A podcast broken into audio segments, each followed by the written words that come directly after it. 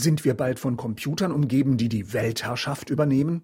Glaubt man Prominenten wie Tech-Milliardär Elon Musk und Apple-Mitbegründer Steve Wozniak, so könnte uns genau das bevorstehen.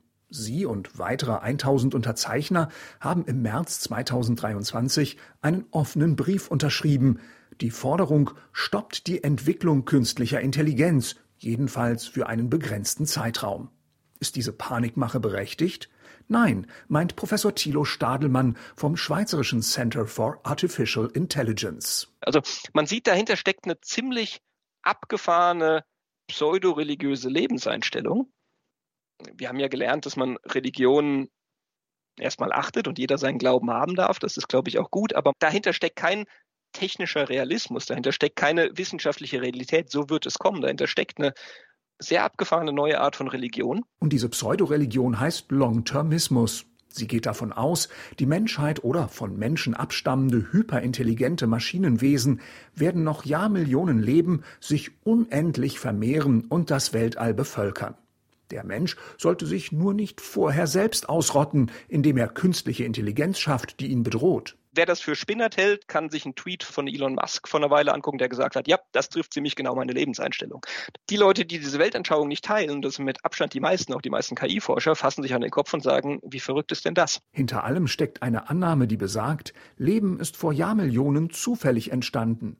Wenn der Mensch heute künstliche Intelligenz schafft, dann könnte er die Büchse der Pandora öffnen und neues Leben schaffen. Weil man ein darwinistisches Weltbild hat, in dem man sieht, alles geht sowieso immer schneller, immer besser, immer weiter.